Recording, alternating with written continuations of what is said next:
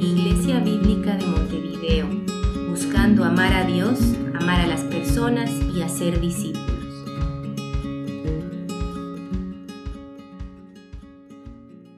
Muy buenos días a todos, lindo verlos un, un domingo más. Si tienen sus Biblias, les quiero invitar a que puedan abrirlas en Efesios 6. Y bueno, como ustedes saben, hemos estado ah, en esta serie del libro de Efesios casi, bueno, un poco más de un año ya. Y hoy tengo tanto el agrado como la tristeza de decir que hoy será la última prédica de la serie. Y digo tristeza porque la verdad es que yo he disfrutado mucho de, de poder estudiar este libro con ustedes. Eh, creo que el Señor me ha mostrado muchas cosas, entonces me da pena tener que dejarlo, pero al mismo tiempo la palabra entera es muy preciosa y sé que todo lo que vamos a estudiar después también va a ser muy bueno para nuestras vidas, entonces siempre es emocionante pensar en, en lo que Dios nos va a seguir enseñando, ¿no? Entonces, bueno, con eso ahí sobre la mesa, les invito a que puedan acompañarme en la lectura del pasaje de hoy y es eh, Efesios 6, 21 hasta el 24. Es la, la conclusión y despedida de esta carta.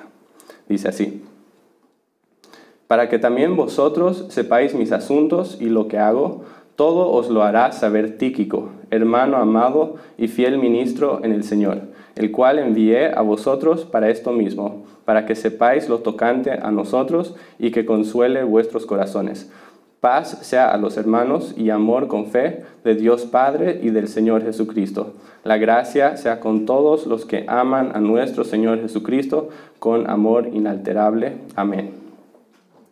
Padre amado, te damos gracias porque nos has dado una oportunidad más de poder reunirnos eh, como una familia en Cristo y, te damos gracias por tu palabra. Oramos que esta mañana las palabras de mi boca y los pensamientos de, nuestros corazones sean agradables a ti.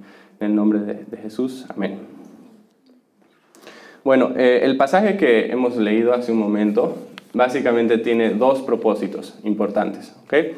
El primer propósito es poder presentar a un hombre llamado Tíquico a la iglesia de Efesios de Éfeso, perdón. Y la el segundo propósito es de poder dar una conclusión, un cierre a la carta y todo lo que ha estado explicando hasta, hasta ahora, ¿no?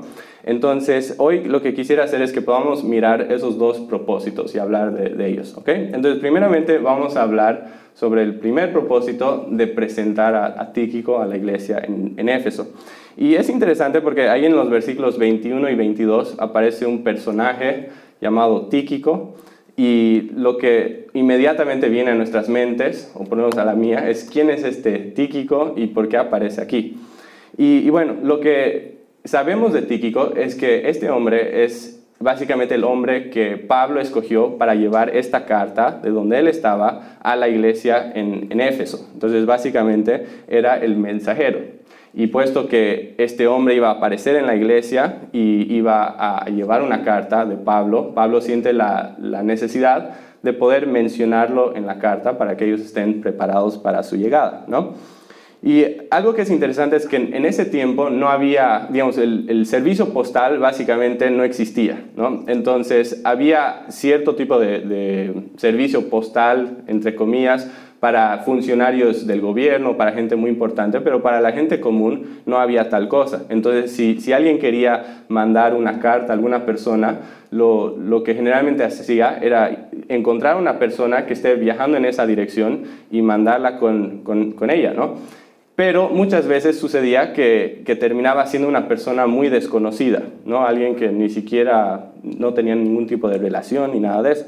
Y eso podía ser peligroso porque si se ponen a pensar, si la persona no es de confianza, podría perder la carta, podría eh, alterarla, podría quizás llegar ahí y simplemente decidir que no la quiere entregar. ¿no? Entonces, siempre la, la, mejor opción, si se podía, era mandar una carta con una persona que conocías y alguien que era de confianza. Y entonces, en este caso, esa persona de confianza que Pablo escoge es Tíquico. Y Pablo quiere que la iglesia sepa quién es este hombre y que este es el hombre que él ha escogido. ¿no? Entonces, en el versículo 21 eh, habla de que, de que Tíquico es un hermano amado. ¿no? ¿Y qué, qué significa esto? Significa básicamente que no solo es un creyente, sino que es alguien cercano a Pablo, ¿no? es alguien que Pablo ama. Y también nos dice que es un fiel ministro en el Señor, es decir, que es, es alguien de confianza. ¿no? Y la pregunta es, ¿por qué quiere Pablo que ellos sepan estas cosas?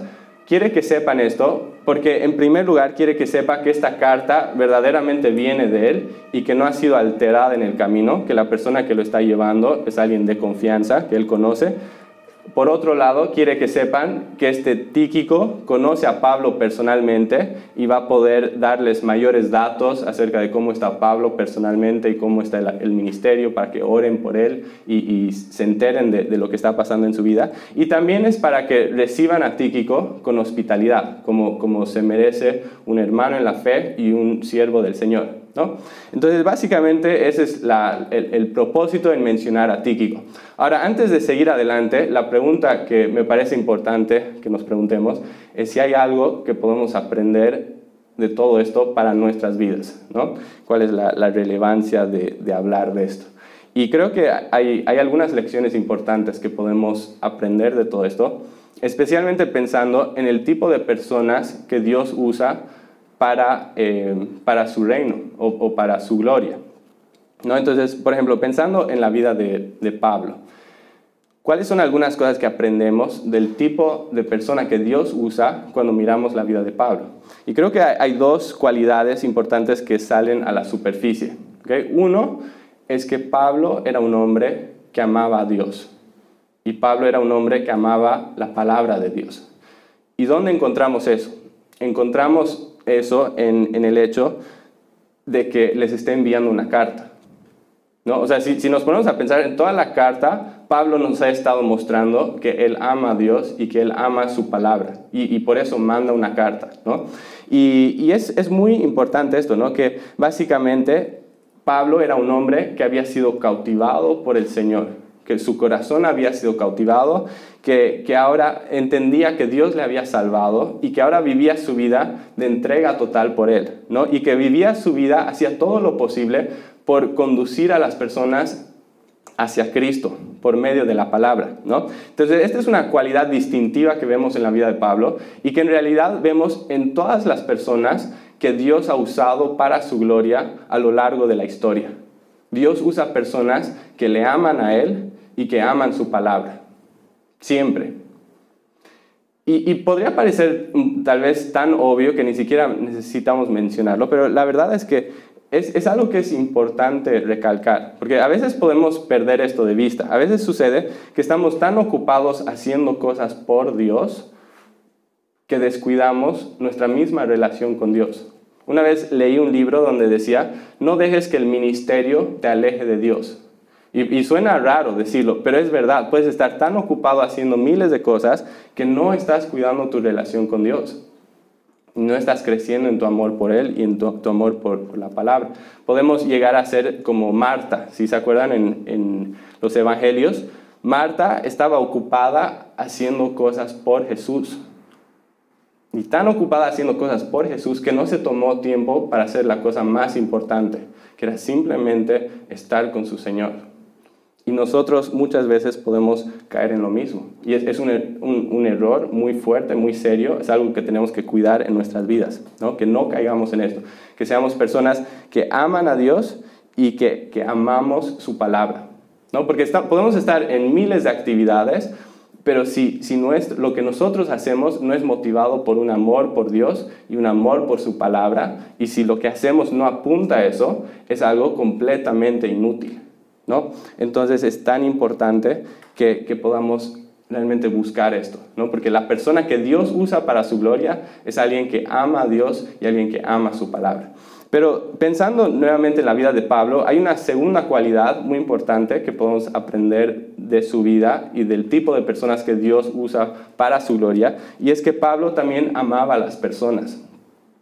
¿no? Pablo no era uno de esos teólogos que, predicaba de lejos y que, como que daba un mensaje y de ahí no se interesaba en las vidas de las personas. Pablo era alguien que realmente amaba y se preocupaba de verdad por las personas. ¿no? Eh, que, que, tiene una relación con las personas, que, que realmente eh, estaba preocupado por sus vidas. ¿Y, ¿Y por qué digo esto? Porque si se fijan, cuando él está hablando, dice que está mandando a Tíquico para que ellos sepan qué es lo que está sucediendo en su vida. ¿no? Entonces se, ve más allá de, la doctrina, él quiere que sepan cómo está él como una persona, ¿no? cómo está su ministerio, en qué cosas está, habla de, de, que para que sepan mis asuntos y lo que hago. ¿no? Entonces él quería que ellos sepan eso, que puedan orar por él también, como vimos en el pasaje anterior. Pero además de eso, no solo es que quiere que sepan lo que él está haciendo, sino que también él sabe qué está pasando en sus vidas. Él, sabe qué cosas están atravesando, está preocupado por ellos y por eso dice que manda a Tíquico. ¿Para qué? Para que consuele sus corazones. Y entonces es algo de ida y de, de venida, ¿no? que él conoce lo que está pasando con ellos, él quiere que ellos conozcan de él y realmente hay una relación y un amor profundo. ¿no? Y esto también es, algo muy importante, ¿no? Cuando pensamos en cuáles son las personas que Dios usa, cuáles son las características de alguien que Dios usa para su gloria, es alguien que ama a Dios y su palabra, pero también es alguien que está involucrado con las personas, que ama a las personas, ¿no? Y que, tiene un interés verdadero en las vidas de las personas, ¿ok? Ahora, pensando en la vida de, hemos hablado de, de Pablo, ¿no? Ahora, ¿cuál es alguna algo que podemos aprender de la vida de Tíquico en cuanto al tipo de personas que Dios usa para su reino. Y algo que vemos en la vida de Tíquico es que Dios usa personas comunes y corrientes. Que Dios usa personas comunes y corrientes, como cualquiera de nosotros. Quiero que volvamos a la pregunta que nos hacíamos hace un momento. ¿no? ¿Quién era Tíquico? ¿Qué cosas logró Tíquico en su vida? ¿Qué ministerios dirigió Tíquico?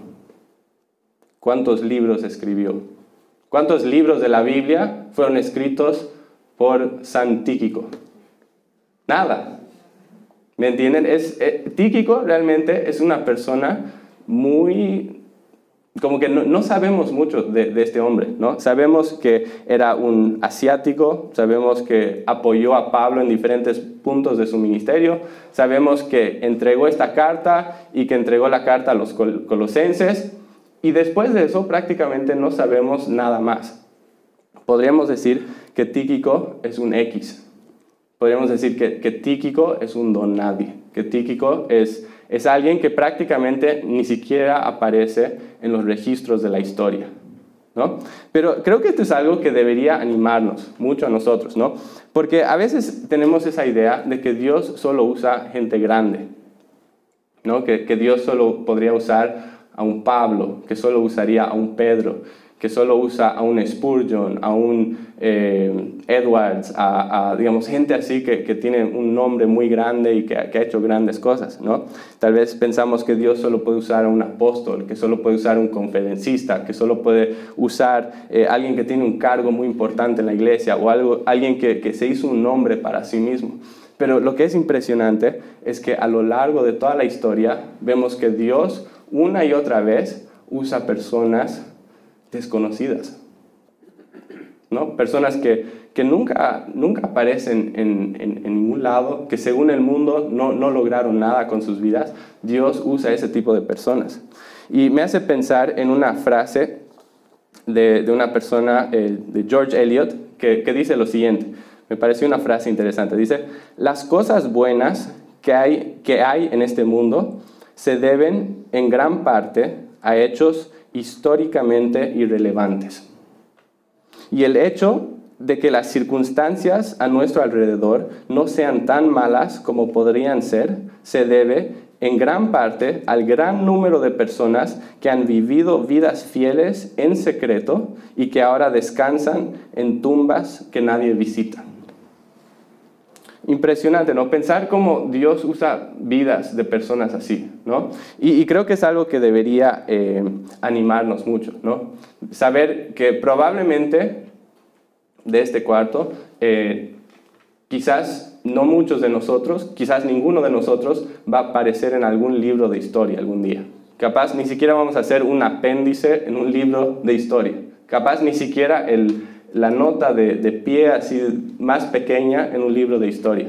Pero eso no debería desanimarnos o pensar que Dios no tiene un propósito con nuestras vidas o algo que Él quiere hacer con nosotros, ¿no? Porque Dios puede usarnos de maneras sorprendentes, ¿no? Dios puede usarnos con, con, las personas que tenemos a nuestro alrededor. No, no, necesita ser que llenemos estadios, no necesita ser que, que, hagamos conferencias o cosas así. Dios muchas veces nos quiere usar con las personas que están a nuestro alrededor, ¿no?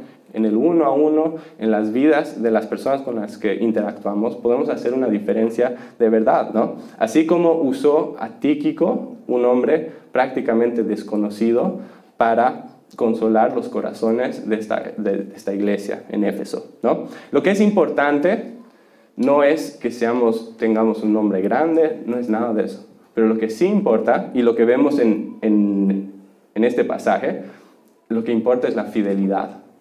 ¿No? Si, se fijan, dice que él es un ministro fiel, es un siervo fiel, y eso es lo que importa. ¿no? Que nosotros también seamos fieles. Si queremos que Dios nos use, que seamos personas que realmente estamos buscando vivir una vida agradable al Señor. ¿no? Entonces, ¿quién es la persona que Dios usa para su gloria? Usa personas que aman a Dios, usa personas que aman a las personas y usa personas que aunque no tienen no son muy famosas o conocidas, son fieles al Señor.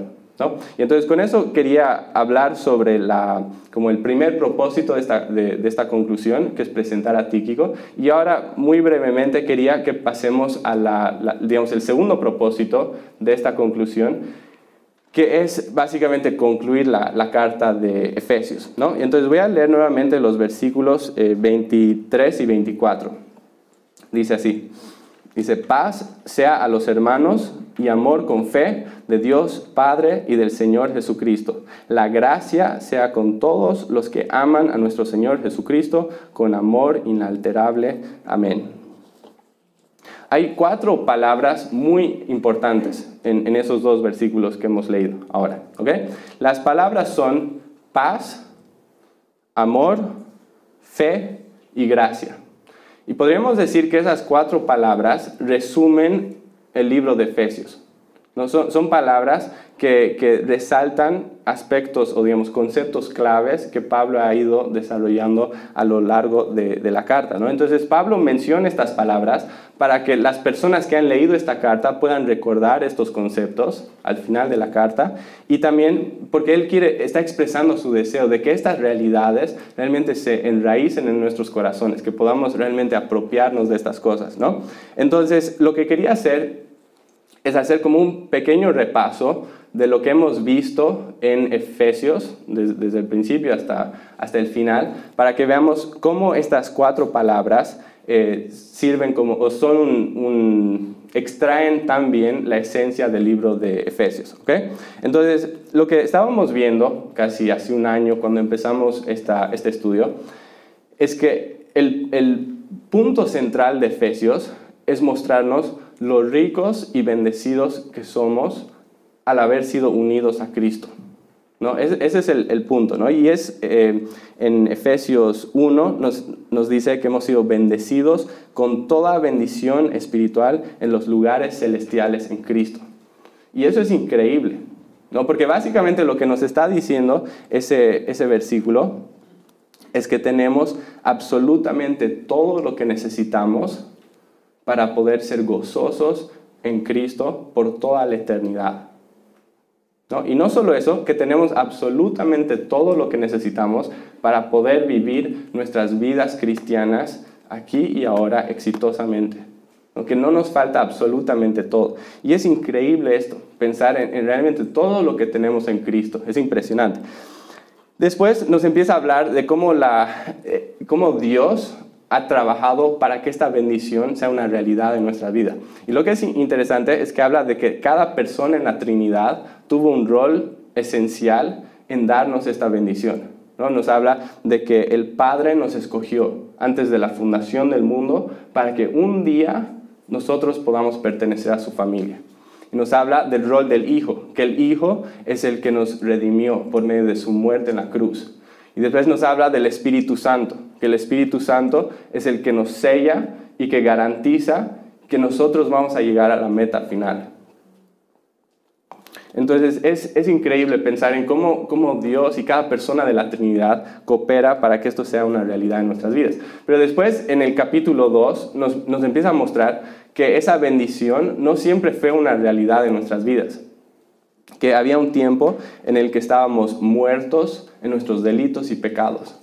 ¿No? Y, y básicamente esto significa que éramos culpables, ¿no? que estábamos separados de Dios por nuestro pecado. Y no solo que éramos culpables, sino que además éramos incapaces de hacer cualquier cosa por salvarnos a nosotros mismos. ¿no? no podíamos hacer absolutamente nada. Es como un cadáver en el piso, no puede hacer absolutamente nada para reavivarse a sí mismo. Nosotros éramos así de incapaces de hacer cualquier cosa por mejorar nuestra condición espiritual. La única solución era que Cristo venga y nos rescate y que haga todo por nosotros. ¿no? Y, eso es lo, impresionante, que es justamente lo que Cristo hace, ¿no? que, viene, que nos salva, fue a, la cruz para salvarnos, para redimirnos y para pagar el precio de nuestro rescate. ¿no? Y no es por ninguna virtud que haya visto en nosotros, no es porque sabíamos, sabía que nosotros íbamos a salir tan bien, no es por nada de eso, es simplemente porque Él nos dio una gracia que nosotros no merecíamos. Esa es la única razón. Y en Efesios 2, 8 y 9 dice, porque por gracia sois salvos por medio de la fe, y esto no de vosotros, pues es don de Dios, no por obras, para que nadie se gloríe. Eso es lo que Cristo ha hecho por nosotros. Ha hecho absolutamente todo. Ahora, ¿cuál es el resultado de esto? Resultado de esto es paz. Paz para con Dios y paz para con otras personas. Y, vemos que, al ser rescatados, Dios nos, trae a una nueva relación con Él, ¿no? que, que básicamente nos transforma.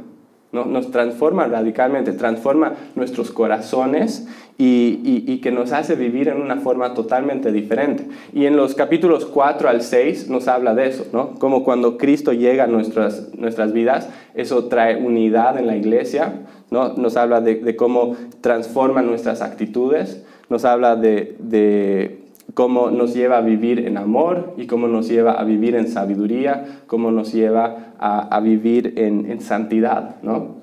Y también nos habla de cómo cuando Cristo está en nuestras vidas, empezamos a vivir en el poder del, Espíritu Santo y no en, el poder de nuestra carne, y, que también transforma todas nuestras relaciones más cercanas. ¿no? Y entonces los capítulos 4 al 6 nos hablan de, de, todos estos cambios que Dios va a ir produciendo en nuestras vidas como resultado de lo que Él hizo por nosotros. Entonces, volviendo nuevamente a Efesios 6, 23 al 24, cómo es que la paz y el amor y la fe y la gracia resumen el mensaje de Efesios. ¿Por qué paz? Porque si se ponen a pensar, la paz es la esencia de esa bendición que Dios ha traído para nosotros. ¿No?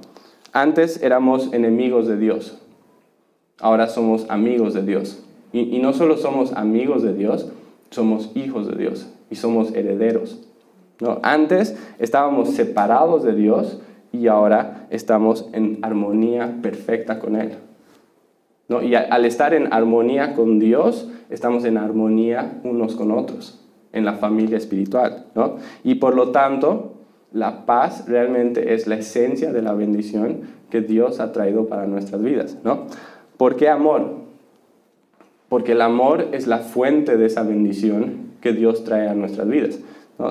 Dios podría habernos rechazado por nuestro pecado. Podría habernos rechazado. Podría haber dicho, Andrés no sirve para nada. No quiero a este hombre en mi presencia. Podría haberlo hecho y hubiera sido justo si lo hacía. Pero no lo hizo. ¿No? ¿Qué, ¿Qué, hizo? Nos, miró con ojos de amor en la eternidad pasada y dijo, yo quiero a esa persona. Y, es impresionante, ¿no? Pensar que yo estoy acá y tú estás acá, si estás en Cristo, simplemente por ese amor, ¿no? Es un amor más grande de lo que jamás podríamos imaginar y eso es lo que puso en marcha todo este plan, ¿no? ¿Por qué la gracia? Porque la gracia es la economía en la cual esta bendición llega a nuestras vidas. ¿Y a qué me refiero con economía? Me refiero a que, por ejemplo, si ustedes van a Zimbabue, ¿ok? Llegan a Zimbabue, llevan sus pesos uruguayos, van a un supermercado y entran al supermercado y le tratan de pagar con sus pesos uruguayos. ¿Qué va a pasar? No les van a aceptar. ¿Por qué? Porque es otra economía. ¿no? Tú estás trayendo dinero de un lugar y lo estás tratando de usar en otro lugar y las cosas no funcionan así. ¿no? Para comprar algo en esa economía necesitas dinero de esa economía. Tienes que operar cómo funciona esa economía. Y es lo mismo con el reino de Dios. ¿no? Si nos ponemos a pensar, digamos, ¿cómo es que, que digamos, las bendiciones de Dios llegan a mi vida? Esas bendiciones llegan a, mi vida dentro de, de, un sistema, de una economía muy diferente de, de este mundo. ¿no? En este mundo, la economía es que yo te doy algo y tú me das algo. Pero las cosas no funcionan así en el reino de Dios. Y, muchas veces es muy fácil tratar de llevar el sistema del mundo a nuestra relación con Dios, ¿no? Y, tratamos de, pensamos que nuestra relación con Dios es, es, algo como una relación de intercambio, ¿no? Que yo doy algo a Dios y que Él me devuelve algo. ¿no? Y pensamos que así funciona nuestra relación con Dios. Y la, la verdad es que las cosas no funcionan así Dios. Lo hemos visto en, todo Efesios, ¿no? Yo no puedo comprarme las bendiciones de Dios. Soy incapaz de hacerlo. ¿no? Porque para empezar no merezco nada de Él. Y, y, en segundo lugar, no tengo nada que yo le pueda dar a Él como para merecer que Él me dé algo. No puedo. Entonces, si yo tengo algo de Dios, es simplemente porque Él decidió dármelo inmerecidamente. Que Él me dio su gracia inmerecida. Y por eso es tan importante la gracia de Dios, porque es la economía del reino de Dios. Y finalmente, ¿por qué la, la fe? Porque la fe es el canal por medio del cual esas bendiciones llegan a mi vida. Y por eso estas cuatro palabras son tan esenciales, ¿no? Por eso resumen tan bien el, el mensaje de Efesios. ¿No? porque nos, nos, describen cómo esta, esta bendición llega a nuestras vidas y conceptos claves de esto. ¿no? Entonces, para terminar este, este estudio del libro de Efesios, quería, que, quería hacerles recuerdo de una historia que les conté casi al principio. En, capaz algunos de ustedes todavía no estaban aquí cuando lo conté, em, pero era casi como la primera o la segunda prédica de, Efesios. Y era la historia de un granjero que básicamente él, estaba al borde de la bancarrota, le estaba yendo muy mal y, estaba viviendo como en una pobreza total, ¿no? realmente mal. ¿no? Pero lo que era interesante es que él estaba viviendo así, sin darse cuenta que en el mismo campo donde él vivía, debajo del suelo, había una, como un pozo de petróleo que valía millones de dólares. ¿no? Entonces, este hombre era millonario, pero no se daba cuenta. Y, estaba viviendo como si fuera un pobre, miserable mendigo. ¿no? Y, y creo que muchas veces nosotros podemos ser culpables de vivir nuestras vidas cristianas de esa manera. ¿no? Que estamos viviendo nuestras vidas desanimados, estamos viviendo nuestras vidas cristianas derrotados, estamos viviendo nuestras vidas cristianas como si fuéramos unos pobres miserables que no tenemos nada de qué gozarnos en esta vida o por la eternidad. Y, y eso es lamentable. Es trágico que un cristiano viva así. ¿Y saben por qué? Porque en Cristo hemos sido bendecidos con toda bendición espiritual en los lugares celestiales en Cristo. No somos pobres, somos ricos, ¿no? Tenemos todo lo que necesitamos para ser gozosos en Cristo por toda la eternidad. Si nos ponemos a pensar, ¿dónde estaba Pablo cuando escribe esta carta? Estaba en una cárcel, ¿no? sus circunstancias no eran las mejores. Podríamos decir que, humanamente Pablo tenía mucho de qué quejarse, tenía muchas razones para tirar la toalla y decir, la vida es miserable. Y sin embargo no vemos eso en Pablo. Vemos que Pablo es un hombre lleno de gozo, que es un hombre lleno de esperanza, un hombre que se siente bendecido, un hombre que, que siente que es más rico y más afortunado que el mismo emperador. Y la pregunta es ¿por qué?